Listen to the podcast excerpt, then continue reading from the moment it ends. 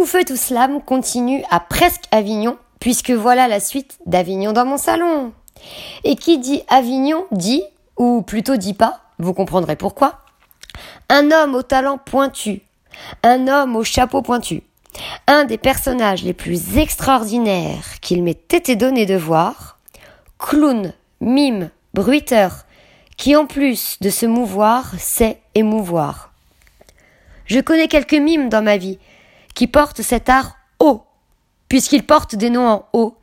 Charlot, Marceau, Cotreau. Il suffit qu'ils tendent la main pour offrir une fleur, comme s'ils s'approchaient de moi pour mieux toucher mon cœur.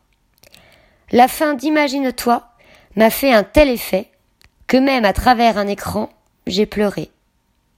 Ça ne m'étonne pas qu'ils viennent du cirque du soleil, tant c'est un envoyé spatial. Dans l'une air, il nous dépose dans les étoiles.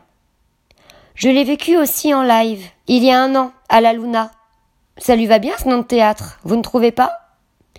Dans Habibi, il a un gros nez rouge, de l'amour du cirque plein les yeux, une veste qui bouge et un air malicieux. Il tient en équilibre sur la corde sensible.